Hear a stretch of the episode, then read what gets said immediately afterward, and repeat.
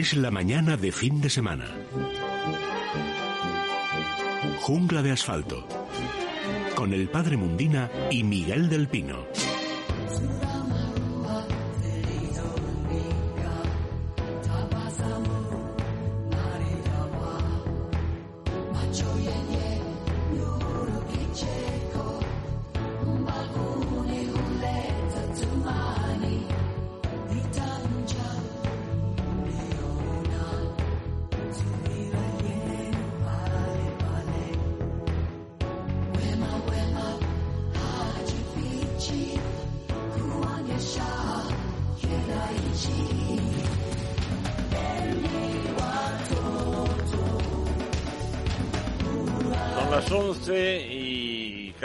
Minuto.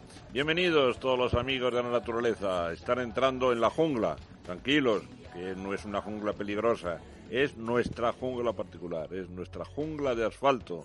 Y encantado en nombre de todo el equipo en estas jornadas veraniegas. Ya está cerquita septiembre. Les habla su amigo Miguel del Pino. Allí, en el control, al otro lado del cristal que llamamos aquí nosotros la pecera, Víctor San Román.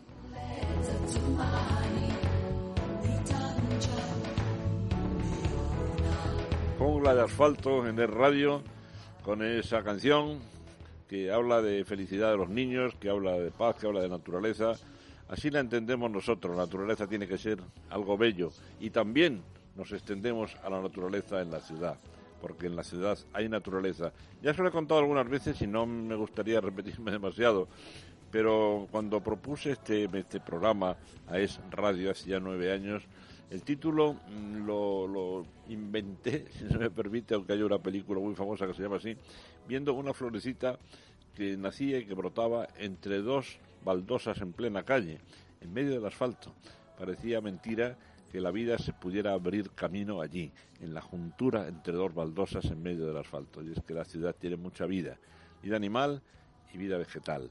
Nosotros exploramos esa jungla, aunque de vez en cuando, claro que sí, hoy por ejemplo lo haremos, salimos también a la naturaleza. Y cómo no, encontramos una fauna y una flora muy especiales, la fauna y la flora doméstica. Se imaginan una ciudad sin vida, sin plantas, sin animales, sería bastante terrorífico, ¿verdad?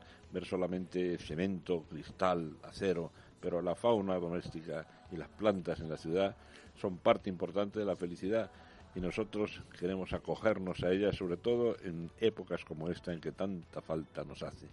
Así que sin más empezamos ya la jungla del asfalto y le voy a pedir a Víctor que abra la ventana, que hoy hace calor, pero ya no tanto. Es la mañana de fin de semana. Jungla de asfalto.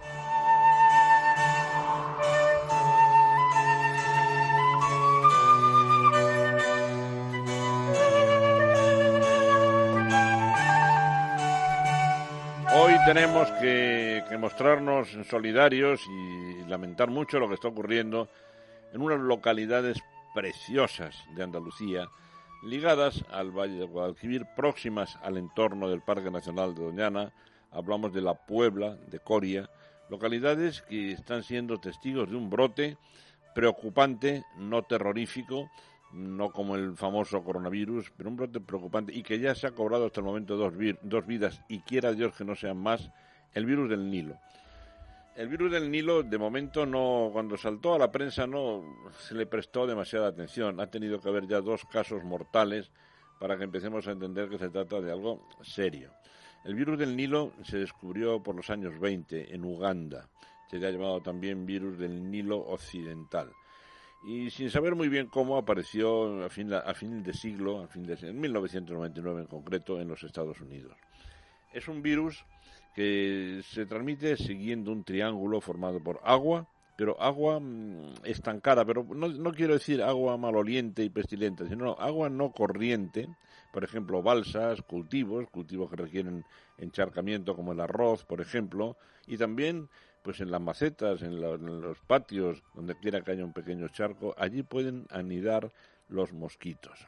Mosquitos de un género, el género Culex, que es un mosquito bastante normal y abundante. Las aves son portadoras, pero la mayor parte de las aves son asintomáticas, salvo algunas excepciones, como por ejemplo la familia de los córvidos. Imposible controlar las aves migradoras. Entonces vamos a centrar la lucha contra el virus del Nilo en, el transmisor, en el vector, en el mosquito. Quiere decir que no hay más remedio que fumigar. Digo no hay más remedio porque las fumigaciones a veces se hacen con excesiva alegría. Ahora es necesario, con vidas humanas en juego, por supuesto. La fumigación desequilibra por completo el ecosistema y no es extraño que a veces después del tratamiento aparezca, por ejemplo, una plaga de una especie de otra especie de insecto que prolifera demasiado porque le han quitado a sus enemigos, pero insisto, en este caso es necesario. Eh, en el diario ABC leí hace ya una semana una frase que me pareció muy inspirada, me gustó mucho. Decía que el mosquito no es más que un vecino molesto. Vamos a aclararlo. Los mosquitos que se puedan contaminar a partir del agua con el virus del Nilo tienen muy poquita movilidad. Pasa algo similar a lo que ocurre con los flebotomos que transmiten la, la leishmaniosis al perro y al hombre. Desde que nacen hasta que mueren, su vida transcurre en un círculo de vuelo muy estrecho, generalmente no más allá de unas decenas de metros y, por supuesto nunca más de cien, y no vuelan más alto de un primer piso.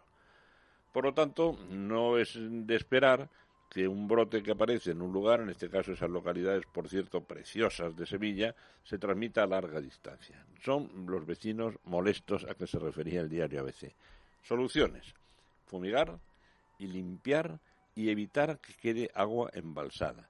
Es más difícil hacerlo en el campo, por ejemplo, en unas extensiones de arrozal donde hay agua superficial hay que fumigar en las casas, en los patios, pues habría que tomar precauciones domésticas como no dejar que quede agua en los platos de las plantas, que no quede agua embalsada en charcos, después de fregar incluso, porque allí pueden acudir los mosquitos para criar a sus larvas. No quisiera equivocarme, pero pienso que esto será un brote, no digo anecdótico ni mucho menos habiendo ya muertos, pero que será un brote que durará poco tiempo. Estos mosquitos son muy estacionales y es precisamente a finales del verano cuando se manifiestan las explosiones en su población, de manera que ahora, a principios de septiembre y hasta octubre, es cuando más mosquitos habrá y es cuando las autoridades tienen que tomar las medidas más eficientes. Por lo demás, uno, un virus, de los muchos que pueden llegar en cualquier momento, procede como otros del continente africano, y nos demuestran que la ciencia médica tiene que estar siempre prevenida, no solamente para perfeccionar la lucha contra agentes ya conocidos, sino también para luchar contra otros nuevos. Así que nuestra solidaridad, nuestra preocupación por lo que está ocurriendo en Coria y en la Puebla del Río, en Sevilla, y queremos pensar que la fumigación, que debe ser exhaustiva, debe ser rigurosísima en, en las zonas donde se prevé que pueda existir el virus, puede acabar con esto en un par de semanas. Ojalá sea así. De momento mostramos nuestra preocupación. Cierra la ventana, que en Madrid también hay mosquitos, aunque no sean de estos. En Madrid, afortunadamente, no tenemos ese brote ni nada que se le parezca, pero los mosquitos siempre son dignos de ser vigilados porque pueden ser transmisores de muchas enfermedades.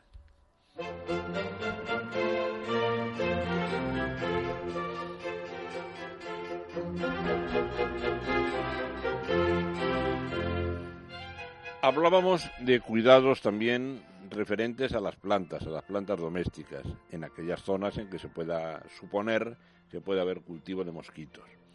Pero en general, el padre Mundina nos ha dicho muchas veces que no hay que pasarse en el riego, ¿verdad? Que no hay que encharcar las plantas. Nunca mejor para recordarle que en esta ocasión.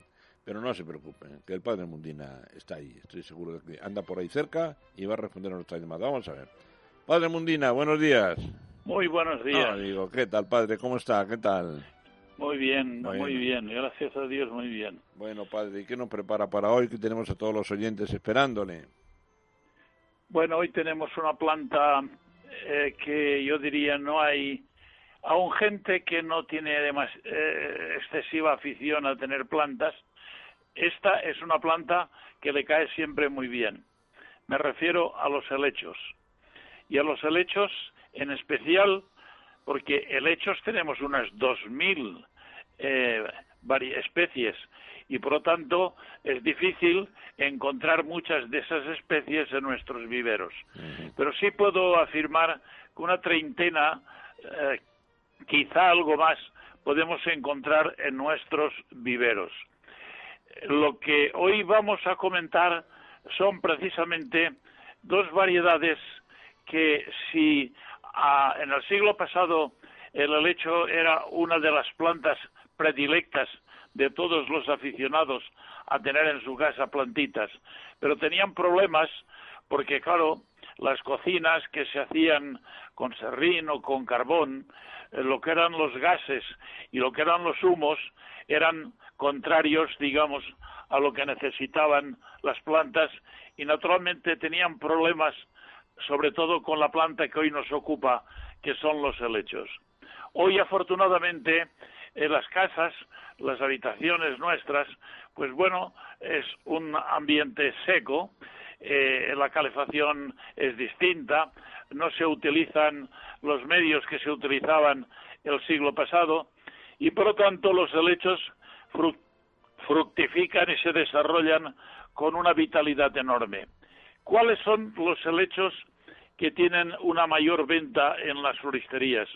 Por lo menos cuando teníamos nosotros el vivero funcionando, los que eran, digamos, que venía la gente y cuando los veía decía, uy, eh, no pensaba en esto, pero me lo voy a llevar. Bueno, una de las variedades, por ejemplo, son los helechos, el exaltata. El exaltata y otro que era el cordifolia. Pero los exaltata, hay cuatro variedades de exaltatas, porque depende cómo las frondas estén erguidas, como por ejemplo el exaltata, digamos que tiene frondas erectas hacia arriba. Tenemos también el exaltata bostoniensis, que este tiene, pues es muy gracioso su follaje porque es arqueado y tiene las partes más jóvenes eh, y las otras se arquean tocando casi la maceta.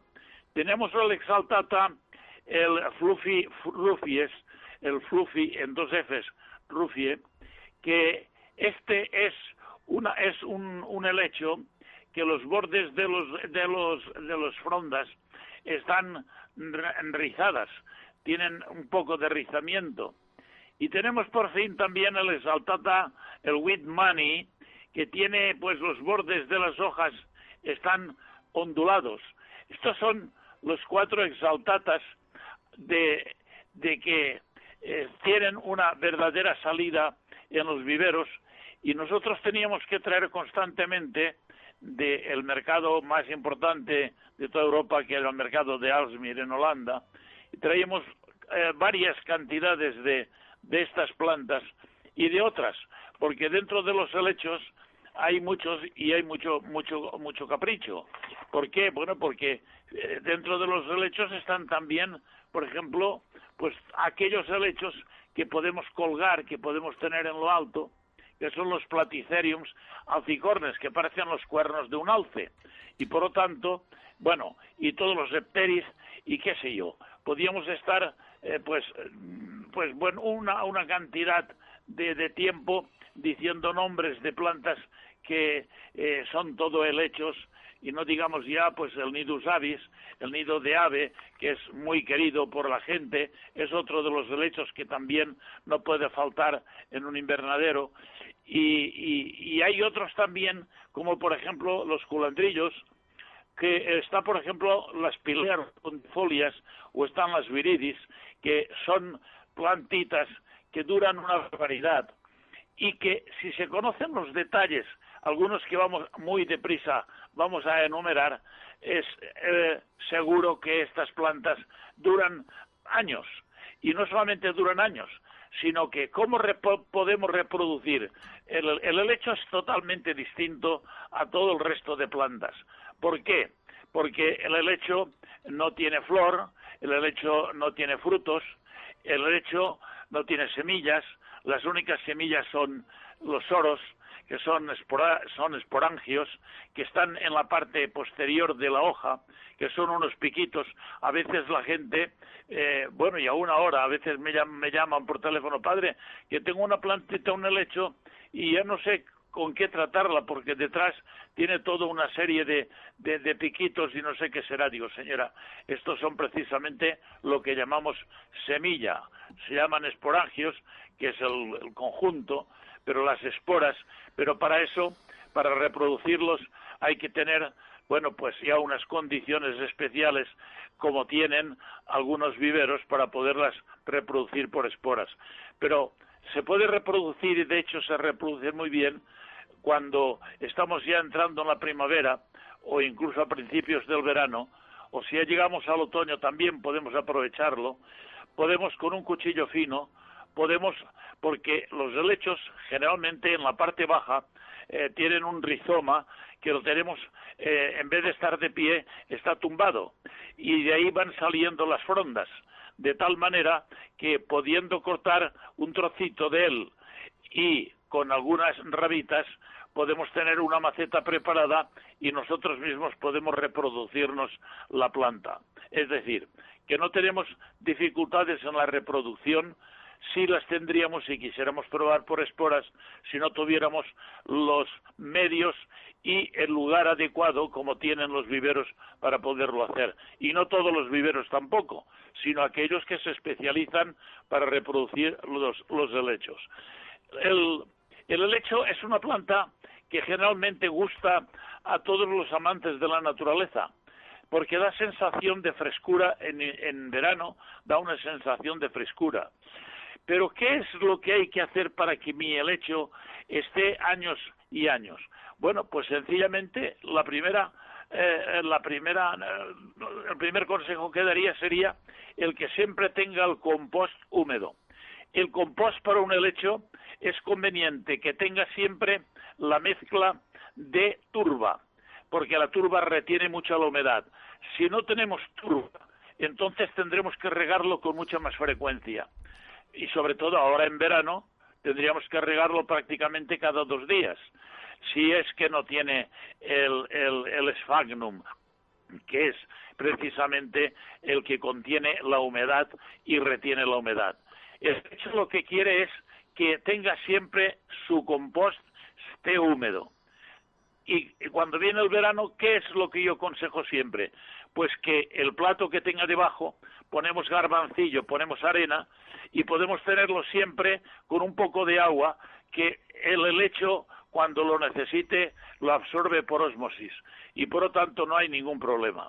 También cuando, cuando regamos ahora en esta canículas que hemos pasado y tenemos, y no sé, el calor que puede venir todavía, pues el flu-flu en las frondas, el flu-flu lo agradece enormemente, como todo el resto de las plantas de interior, que lo agradecen muchísimo también. Por lo tanto, ese sería el primer consejo. El segundo consejo es que el helecho es sufrido. Si nos descuidamos de regarle, estará ahí, estará tristón, pero tan pronto vea el agua y reguemos su compost, rápidamente se nos viene arriba y se nos pone iniesto. Lo que sí es importante que seamos observadores. Todo el que es amante de plantas tiene que tener un, un, sentido especial de observación y es cortar aquellas frondas que de alguna manera se quedan amarillentas. No conviene encharcar, porque a veces es la consecuencia de eso es el encharcamiento, porque la fronda eh, en la parte, digamos, eh, subterránea, donde tiene, digamos, el rizoma, ahí es un lugar, digamos, de retención de humedad. Es una planta que es, es muy previsible y por lo tanto piensa que si en algún momento le puede faltar la humedad, siempre tendrá la parte subterránea que sí está cargada de humedad. Por lo tanto, yo siempre aconsejo y se aconseja, y cualquier libro que se lea así se lo dirán, que siempre tiene que tener el compost humedad.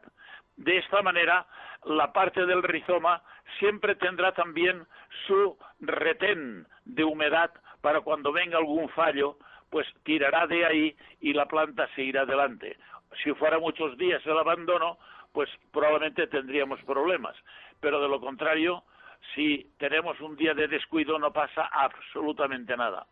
Y los helechos, cuando ya crecen mucho, que vemos que las raíces ya pueden incluso salen por arriba, es conveniente con un buen cuchillo, lo podemos, como decía en un principio, podemos incluso eh, dividirlo en dos, en tres, en cuatro partes y dejar una central en el lugar donde lo, tenemos habitualmente y el resto colocarlo en macetas que podemos o cultivarlas nosotros o hacer regalos a nuestros hijos, si están casados ya y tienen su casa, pues a nuestras hijas o incluso a algunos vecinos que si ven que nosotros tenemos los helechos frondosos, hermosos, bonitos, como decía el exaltata, por ejemplo, el cordifolia.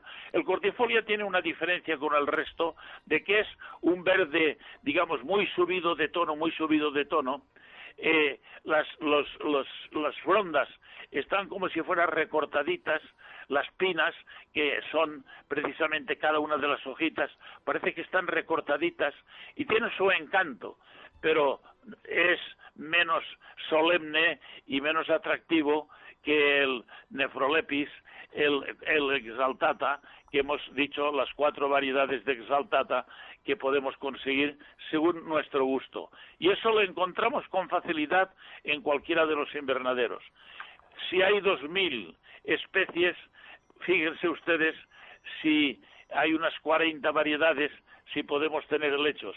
Mucha gente prefieren, naturalmente, pues el Platycerium alcicorne, porque tiene esa forma de los cuernos de alce, que es una verdadera maravilla.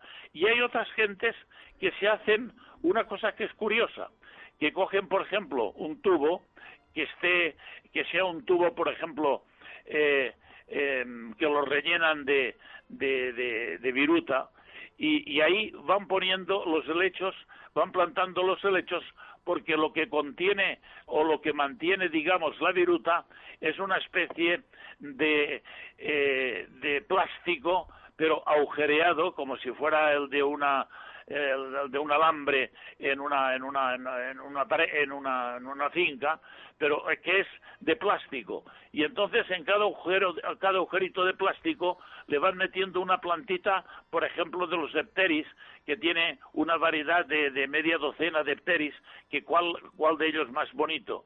Y ahí también pueden meter si quieren pues alguna alguno de los que llaman la atención como el platicerio malticorne, pero yo esto del platicerio malticorne, que a mí me encanta, es una de mis favoritas, yo siempre lo he tenido en alto, en una colgadito en alto porque cuelga esa especie de cuernos maravillosos y, y luego pues naturalmente también tenemos las esporas que se pueden reproducir en un, en un, invernadero que tenga condiciones para ello. es decir, que una planta tan hermosa, tan bonita y que, y que se ha puesto de moda nuevamente, afortunadamente de moda, es el helecho. ¿Por qué? Porque crea un ambiente de naturaleza dentro de casa porque ahora en la época estival da sensación de frescura y yo he visto, por ejemplo, en Canarias, y, y lo he bebido, tener un helecho con unas gotas de agua que van cayendo de un grifito que se ha puesto especial y va cayendo en medio del helecho y el helecho hace de fieltro al agua y yo he tomado un vasito de agua transparente, estupenda, filtrada a través de las frondas de los helechos. Es una forma bonita también que he visto que además me llamó la atención porque digo, qué maravilla, no había pensado yo en este en esta en esta forma de de, tener el agua filtrada y quitarle pues eh, lo que no tenga eh, el agua porque si no es un agua muy buena muy buena pues ya sabemos lo que pasa en las aguas de muchos pueblos no por tanto el helecho hoy ha sido el protagonista de nuestro programa querido Miguel. Muy bien, padre. Pues nada, muchísimas gracias y hasta mañana, ¿eh? que tenemos nueva cita en esta jungla, jungla de asfalto. Muchas gracias, padre. Tenemos mañana una planta preciosa. Ah, fenomenal. Lo dejamos así en, en la intriga, ¿eh? en la intriga. Por mi parte, mm, recordar que hace no, no tantos años los helechos eran literalmente masacrados. El, helecho común, el Teris aquilina, todos los que veraneen en, en, Galicia o los gallegos saben que el sotobosque, incluso el sotobosque de eucalipto de Galicia, está ocupado por verdaderas planicies de estos helechos. Y había la costumbre de en las pescaderías poner los helechos sobre hielo, una cama de helechos para lucir mejor el pescado. Protestamos. Yo me acuerdo que yo participé en aquella protesta, participaron muchos amantes de la naturaleza y de la botánica, y entonces ocurrió algo terrible. Dejaron de utilizar helechos, pero ponían ramas de castaños, otra vez a protestar hasta que se olvidó esa costumbre y el pescado se expone como tiene que ser sobre, sobre el hielo, ¿verdad? los helechos, los nefrolepsis que el padre Mundina ha traído hoy, todo el mundo de los helechos, pues son los, los restos de un mundo prácticamente en decadencia, porque recuerden que ese carbón de las cocinas económicas y ese carbón que hoy estamos utilizando en la industria todavía, en buena parte procede del periodo carbonífero de la era primaria, donde se acumularon enormes cantidades de helechos que en aquella época tenían aspecto de árbol, eran arborescentes. Después fueron sustituidos por las plantas con flores y lo que hoy vemos es el residuo de lo que fue un, un viejo mundo, un viejo mundo sustituido por otro mejor, evolutivamente mejor, que es el de las plantas con flor, porque todos los helechos, todos, y en eso ha insistido mucho el padre Mundina, necesitan el agua líquida. Esa reproducción en laboratorio que dice el padre que no se puede hacer en una casa, se basa precisamente en mantener las esporas en, en, agua para que allí se produzca la fecundación. En fin, algo propio de verdaderos laboratorios especializados helechos en casa. Y además el padre se ha acordado hoy de uno de los grupos botánicos que más sufren el calor, que peor lo pasan en el verano.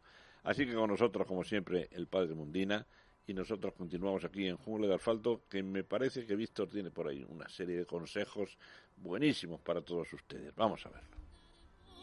Y un relicario, que un relicario me voy a hacer con el ¿Quieres que tu mascota esté guapa y se sienta bien? Menforsan, la marca líder en cosmética natural para tus mascotas, soluciona todas las necesidades de higiene y limpieza de nuestros fieles amigos. Todos los productos Menforsan están registrados y garantizados por Laboratorios Bilper, fabricante homologado y certificado desde 1958. Puedes encontrar los productos Menforsan en pajarerías, tiendas especializadas y clínicas veterinarias. Descubre los productos más naturales y el catálogo más completo del mercado. www.menforsan.com en esta crisis, los únicos medios de comunicación libres e independientes que van a sobrevivir son los medios que decidan sus lectores o sus oyentes. Ahora es cuando viene la batalla de verdad. Así que seguiremos necesitando su apoyo. Porque eso nos ayuda a seguir informando, a seguir estando ajenos a las presiones del gobierno. Cualquier ayuda, por pequeña que sea, es para nosotros vital. Tenéis un enlace en la cabecera de Libertad Digital. Donde podrán encontrar una pestaña específica donde se explica cómo colaborar con nosotros, bien mediante alguna donación, bien haciéndose socios del Club de Libertad Digital. Ya ha habido mucha gente que ha colaborado de esa manera. Entra en Libertad Digital, busca el enlace con la palabra colabora y apóyanos. O llama al 91 409 4002. Colabora. Colabora. Colabora. 91 409 4002. Nosotros, como siempre, lo vamos a dar todo. Colabora.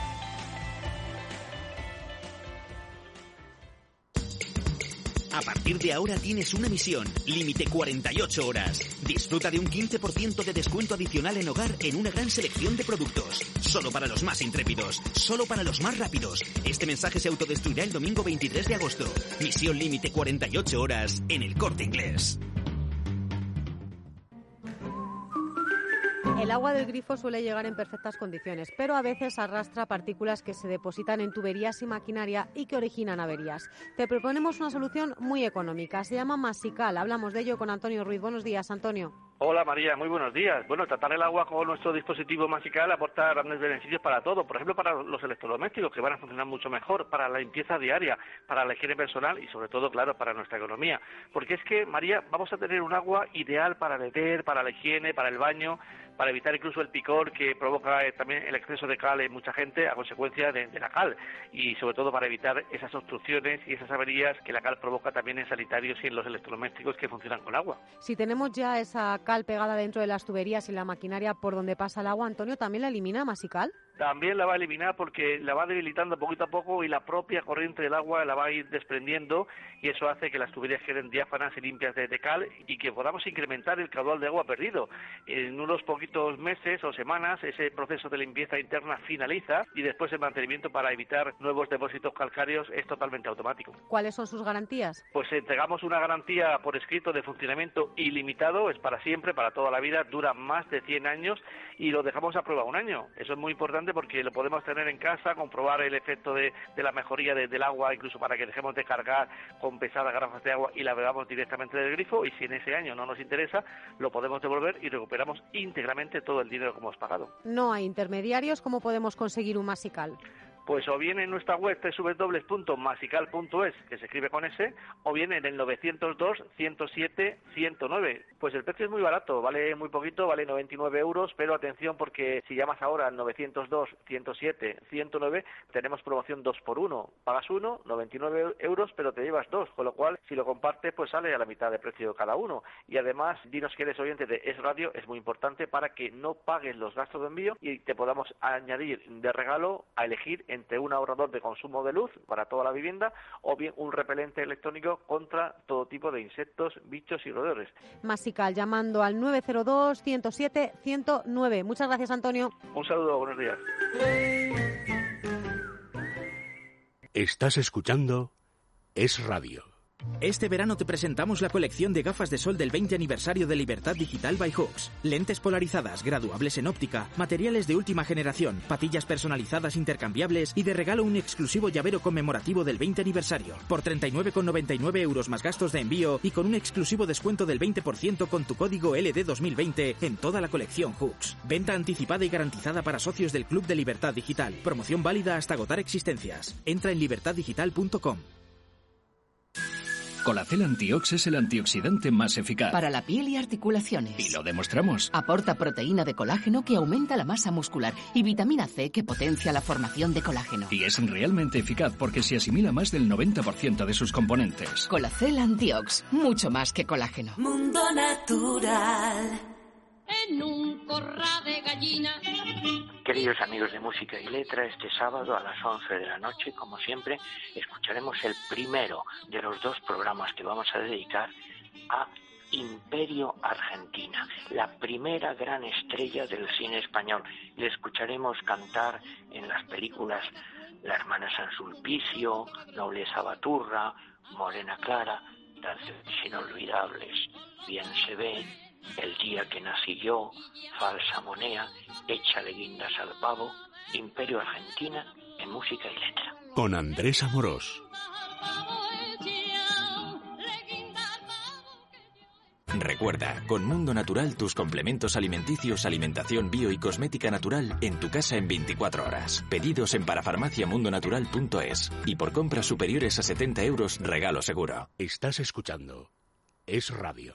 ¿Quieres que tu mascota esté guapa y se sienta bien? Menforsan, la marca líder en cosmética natural para tus mascotas, soluciona todas las necesidades de higiene y limpieza de nuestros fieles amigos. Todos los productos Menforsan están registrados y garantizados por Laboratorios Bilper, fabricante homologado y certificado desde 1958. Puedes encontrar los productos Menforsan en pajarerías, tiendas especializadas y clínicas veterinarias. Descubre los productos más naturales y el catálogo más completo del mercado. www.menforsan.com en esta crisis, los únicos medios de comunicación libres e independientes que van a sobrevivir son los medios que decidan sus lectores o sus oyentes. Ahora es cuando viene la batalla de verdad. Así que seguiremos necesitando su apoyo. Porque eso nos ayuda a seguir informando, a seguir estando ajenos a las presiones del gobierno. Cualquier ayuda, por pequeña que sea, es para nosotros vital. Tenéis un enlace en la cabecera de Libertad Digital. Donde podrán encontrar una pestaña específica donde se explica cómo colaborar con nosotros, bien mediante alguna donación, bien haciéndose socios del Club de Libertad Digital. Ya ha habido mucha gente que ha colaborado de esa manera. Entra en Libertad Digital, busca el enlace con la palabra colabora y apóyanos. O llama al 91 409 4002. Colabora. Colabora. Colabora. 91 409 4002. Nosotros, como siempre, lo vamos a dar todo. Colabora.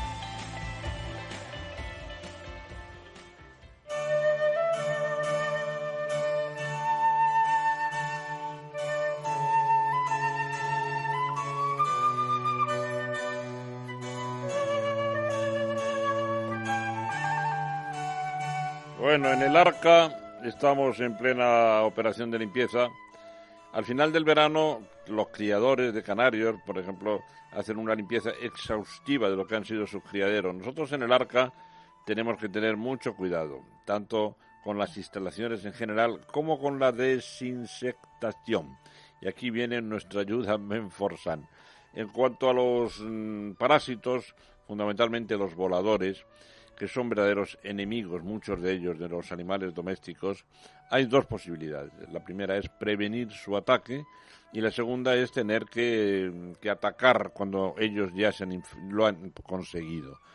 En Forsan apuesta por la prevención y por eso utilizamos, nos vamos a la botica del Padre Mundín, la naturaleza, las plantas, y utilizamos algunas plantas, como por ejemplo la citronela, que crea una especie de atmósfera protectora en torno a la piel del animal que está siendo pues, rodeado por mosquitos, ¿verdad? Eh, collares, por ejemplo, mm, sprays, muchos productos de Menforsain que contienen citronela junto al lavandino, aceite de lavandino junto al geranio, es decir, productos naturales, naturales para evitar la infestación. Hablamos también de las tremendas garrapatas que este verano ha sido uno de los peores que se recuerdan en la historia. Así que dentro del catálogo de Menforsan, que ustedes pueden encontrar en www.menforsan.com, hoy yo les remitiría la importancia de los productos contra los insectos voladores para la desinsectación y mantener a nuestros animales por libre de picaduras que transmiten los, mosquitos. Diversas especies de mosquitos son transmisores de enfermedades como la filariosis, también los flebotomos, que son primos hermanos de los mosquitos comunes, transmiten la leishmania, de manera que les recomendaríamos muchísimas precauciones en este sentido. Atención, un perro, un gato, un animal doméstico no debe dormir, no debe pasar, sobre todo el momento ese clave del amanecer y el anochecer, a la intemperie, en un jardín, en un patio, por bonito que sea, ¿verdad? Pero si duerme en un espacio protegido por mosquiteras, es importante también recordar cuál debe ser el calibre de esas mosquiteras, que tiene que ser muy fino. Porque los mosquitos comunes, por ejemplo, pues pueden verse frenados por una mosquitera normal, pero los flebotomos atraviesan mallas muy finas, por lo tanto deben ser finísimas, deben ser homologables para ello, ¿verdad? Si un animal duerme protegido por mosquiteras, si tiene además la protección de todo el equipo de collar, de pipetas, de champú, entonces podemos estar relativamente tranquilos, porque si no es un verdadero problema. Los insectos voladores como vectores, transmisores de enfermedades, pues quizás sean el mayor problema del verano para los amantes de los animales. Así que ya saben, www.menforsan.com encontrarán las soluciones para prevenir los ataques y en las mallas mosquiteras y en las precauciones, sobre todo nocturnas, un buen aliado. Recuerden que el ciclo de los dípteros voladores, tanto flebotomos como mosquitos, se recrudece la infestación precisamente al comienzo del otoño, final de verano y en primavera. Nos encontramos, por lo tanto, ante un momento especialmente importante para la protección. Recuerden que están en la jungla, en la jungla de asfalto, pero en la jungla hay mosquitos, claro que sí, ya lo creo, y algunos muy gordos, y otros parásitos peores todavía. recuerdo en un paseo por un bosque en un lugar que no quiero ahora mismo recordarme, tuve que tirar a un arroyo atacado por una bandada de tábanos y esos son más gordos, cosas de la naturaleza, no pasa nada, tranquilo.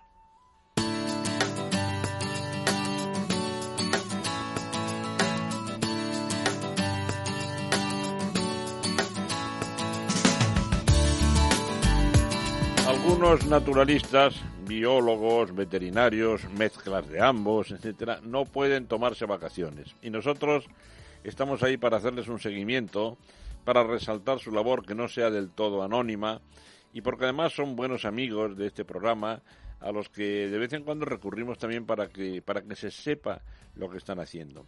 En unas instalaciones de la madrileña Casa de Campo, por cierto, un legendario cartel pintado por Ángel Febrero, hace mucho nuestro querido amigo Ángel Febrero eh, anunciaba su presencia allí, una perrita maravillosa que se llamaba Luna, que el tiempo lógicamente ha hecho, ha hecho desaparecer, y un refugio especial para animales también muy especiales, para rapaces nocturnas.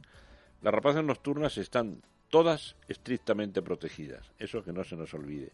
Y son también animales muy vulnerables que sufren muchos ataques. Ataques quiero pensar que cada vez menos, pero a lo mejor soy demasiado optimista, víctimas de escopetazos, víctimas de la superstición, porque esas rapaces nocturnas vuelan en silencio, vuelan en silencio por un maravilloso sistema de desflecado de las plumas que las hace volar sin hacer ruido para lanzarse sobre sus presas, que son generalmente pequeños roedores, y eso, unido a las costumbres de alguna especie, como la lechuza, de pararse en iglesias, en tapias de cementerios, etcétera, pues les ha hecho caer en lo peor que le puede pasar a un grupo animal, que es caer en la superstición humana. A partir de ahí, leyendas como criaturas fantasmagóricas, ululantes, han hecho que muchas de ellas sean abatidas de un escopetazo. A mí me gustaría decir que eso va pasando, pero, pero no soy testigo directo. Sí son testigo directo de la situación los naturalistas, veterinarios, biólogos, que trabajan en centros de recuperación como Brinsal, ese que está ahí en la madrileña Casa de Campo. Y recibimos a su veterinaria amiga de este programa ya de toda la vida, que es Patricia Oreja. Muy buenos días, Patricia. Buenos días, Miguel. Hoy encantados, ¿eh? Ya sabes que los oyentes de Jungla de Asfaltos consideran especiales amigos a los naturalistas de Brinzal, ¿eh? Bueno, eh, hablaba yo el otro día con Raúl, está de vacaciones Raúl, ¿verdad? Le habéis dado permiso. No le, sí, sí, sí, le hemos dado unos días. Bueno, no, le, tampoco le soltéis mucho, ¿eh? tampoco le soltéis demasiado tiempo, una semanita y va chuta. Bueno, Patricia, ¿cuál es la situación? Me decía, eh, respondiendo a una pregunta mía el otro día, Raúl, le decía yo que si el confinamiento ha influido en que os lleguen menos animales a las instalaciones. ¿Cómo va la cosecha? Pues, a ver, eh, sí, determinado grupo, por ejemplo, los volantones, que sabes tú que los más tempraneros, cárabo, búho real, búho chico, mm. eh, pues estaban fuera de los nidos haciendo sus sus cosas de volantón, es decir, saliendo de los nidos cuando todavía no pueden volar. Primeras gracias. Eh, justo durante el confinamiento. Mm. Así que en eso sí lo hemos notado. Ellos pues han seguido su, su curso natural, es decir, se han desarrollado en su sitio con al cuidado de sus padres, han dado de un lado para otro sin que nadie los encontrara y pensara que estaban abandonados. Así que por ese sentido sí hemos notado que han disminuido durante el confinamiento. Parece mentira que, bueno, la, buena intención de algunas personas que ven un volantón de cualquiera de las rapaces nocturnas, que hay que reconocer, no, no quiero ofenderte como especialista, pero hay que reconocer, Patricia, que no son especialmente agraciados, ¿verdad? Los pollitos de las rapaces Bueno, depende, depende de cuál, depende de cuál. Los mochuelos, por ejemplo, son una preciosidad. Es verdad, es verdad. O los pollitos de cárabo, son bolitas de plumón. es verdad, es verdad, pero tiene un aspecto como muy desvalido. Sí. En vez de feo, voy a decir raro, ¿te parece? tiene un aspecto raro, extraño. Ay, pobrecito, mira que su, mamá lo ha abandonado y su mamá la pobre en la rama del árbol. Déjalo, déjalo. Efectivamente, efectivamente. Bueno, pero van a Brinsal y allí, pues con mucho trabajo vuestro No estoy de las nodrizas, que sabes que tenemos aquí ayuda por parte de ejemplares de su especie que no se pueden liberar y que, hacen de, de padres y madres adoptivas. Qué bonito. Y no es, no es demasiado frecuente en la naturaleza ese comportamiento adoptivo en, en, general. Son solamente algunos grupos los que lo desarrollan, ¿verdad? Por ejemplo, las rapaces nocturnas. Sí, las rapaces nocturnas sí. Entonces, cuando llega un ejemplar a vuestras instalaciones, me imagino que lo primero es un cribado a ver qué se hace con él. Y el primer objetivo es devolverlo como natural a la naturaleza una vez curado. efectivamente. si se sabe exactamente de dónde ha venido el pollo, en este caso volantón, no tiene nada y la zona no es peligrosa, pues intenta devolver a su sitio. El problema es que generalmente ya han pasado varios días o no se sabe exactamente dónde ha aparecido o muchas veces es que el lugar es peligroso.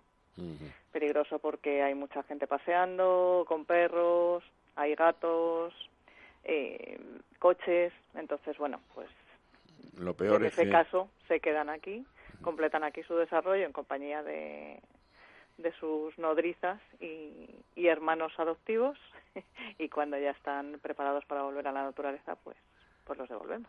Llama la atención cuando se visitan, que no es un sitio para visitar, mm. las instalaciones de Brinzal, esos enormes jaulones, pero mm, con, la, con las redes tapadas totalmente por paños para que los animales no vean a nadie, ¿verdad? Claro, tienen que estar, nuestros pacientes tienen, no entienden que están aquí para, para que les ayudemos.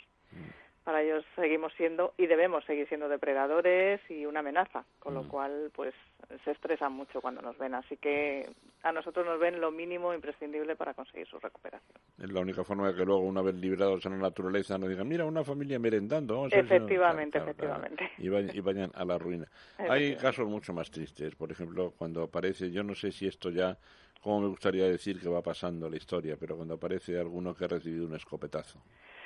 Eh, bueno, mm, a mí también me gustaría decir que aparecen, por lo menos en el caso de nocturnas, cada vez menos.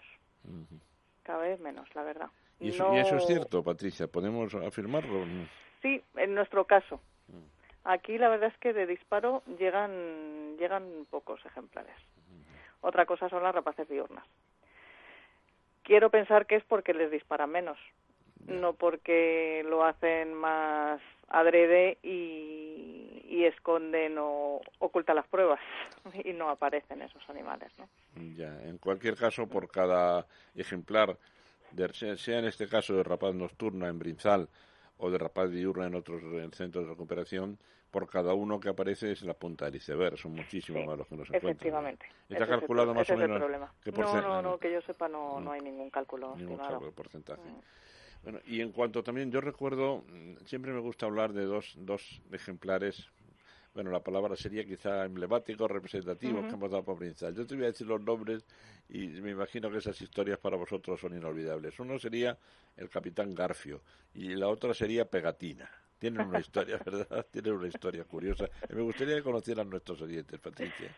Pues de Capitán Garfio la verdad es que ahora mismo no recuerdo quién es. Un- Era un búho, un búho que apareció con una pata en un cepo, en un cepo. Ah, pues no, fíjate, ese no lo recuerdo yo. Pegatina sí, Pegatina sí, fue una lechuza que vino en el radiador de un camión desde las afueras de París hasta Madrid. Se dice pronto, como, como, como mascarón de proa pegada en él. Efectivamente, efectivamente, como una pegatina, de ahí su nombre. Y, es, y eso que parece una historia con final trágico, ¿no? Tuvo un final No, no. feliz increíblemente, ¿verdad? Increíblemente, increíblemente el animal tenía lesiones de las que se pudo recuperar y lo liberamos. En el mismo sitio, ¿verdad? En el bosque, muy próximo, creo recordar, Mm. donde, donde había sido recogido. Creo que es una buena forma de resaltar lo que hacéis.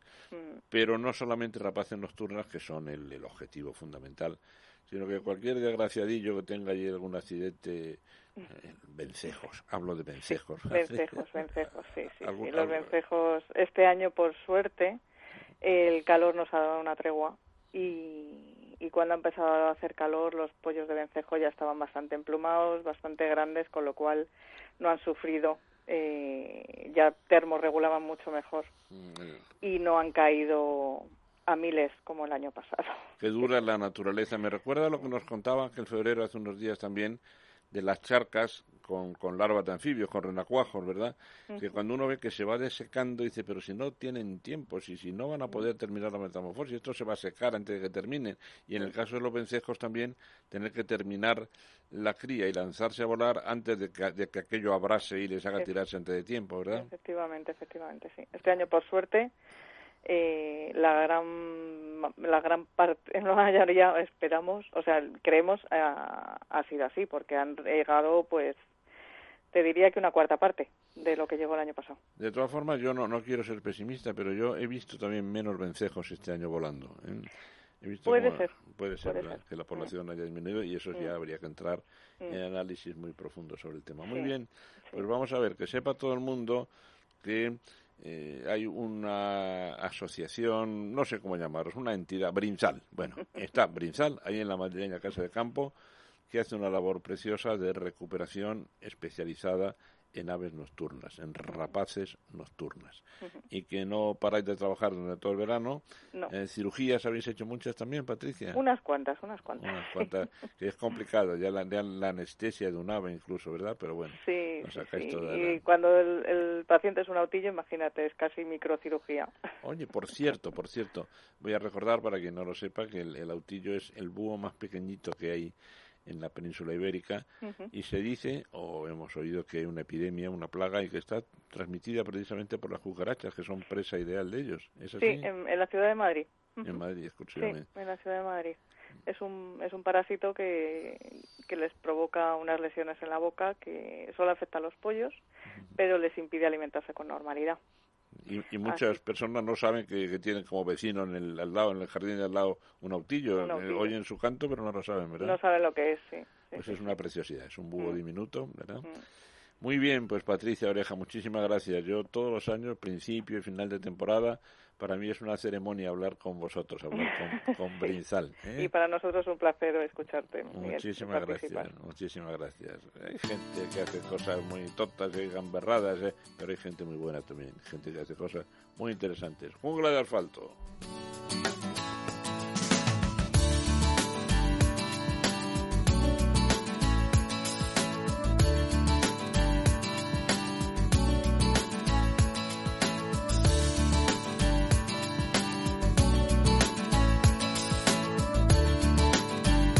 Hoy en lo que queda de nuestra arca, en esta recta final ya del programa, me gustaría hablar de una especie de perro muy raro, muy raro, muy raro.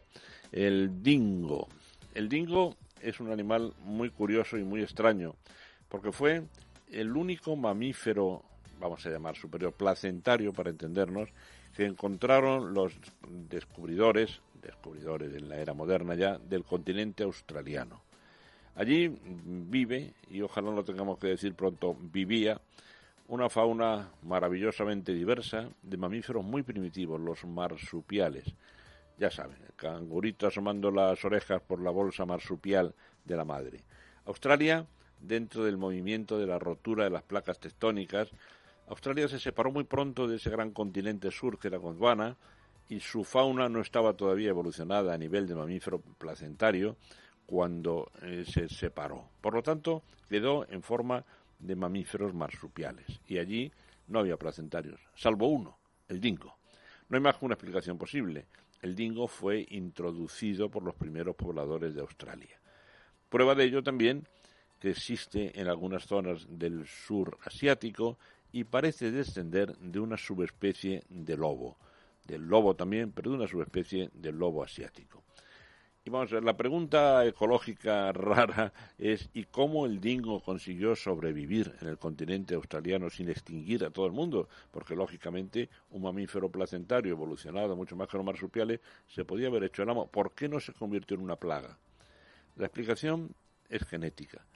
El dingo tiene un mecanismo reproductor que hace que nazcan poquísimas hembras. Y ya saben que lo que marca el ritmo de crecimiento de una población es el número de hembras, no el de machos. De manera que nacen tan pocas hembras que el dingo se ha podido estabilizar con la población australiana. Hay una raza de perro bellísima, preciosa, el Shiba Inu, de origen japonés, que si me permite, en mi opinión particular, yo creo que está directamente, directísimamente relacionada con el dingo. Y si Dios me da ocasión y tiempo, me gustaría mucho a mí participar en un análisis genético para comprobar este, este parecido. Ya sé que todas las razas de perros proceden del lobo, pero el dingo es algo especial y el Shiba Inu posiblemente un primo hermano pequeñito de él. Así que ese es el animal que hoy traemos al arca, este precioso dingo, canis dingo o canis lupus dingo, un primo hermano del lobo europeo, el lobo asiático, y un descendiente directo de él que encontramos en Australia.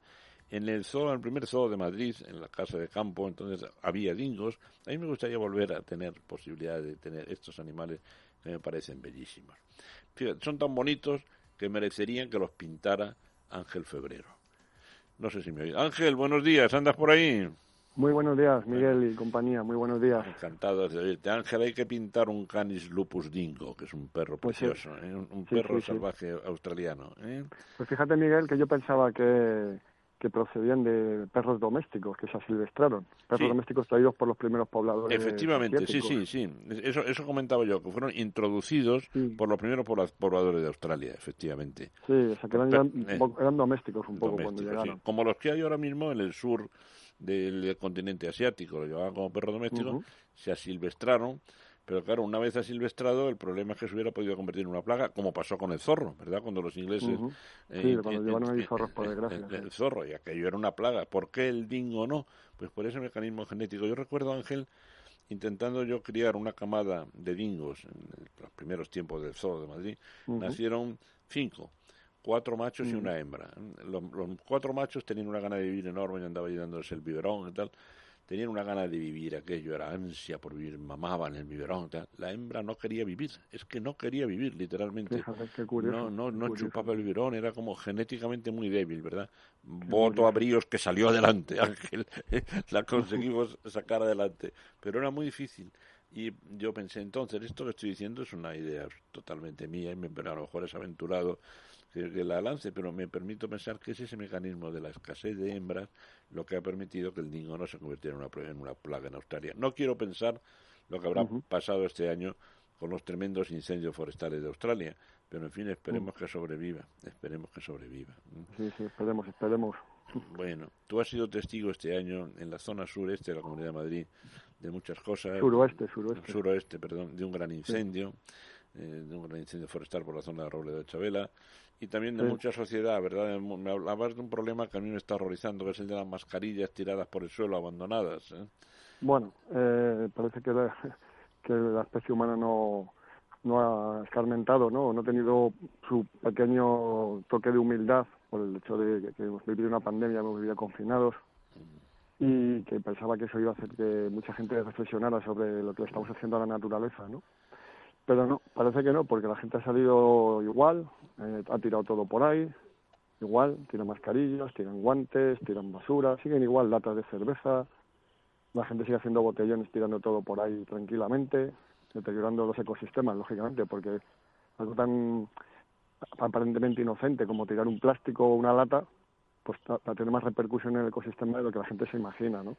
Uy, si encima hay seguimos. contaminación, si encima hay contaminación vírica, como en este caso, pues ya como en las calles de Madrid también es frecuente ver, ver mascarillas tiradas, es más frecuente de lo que parece, ¿eh?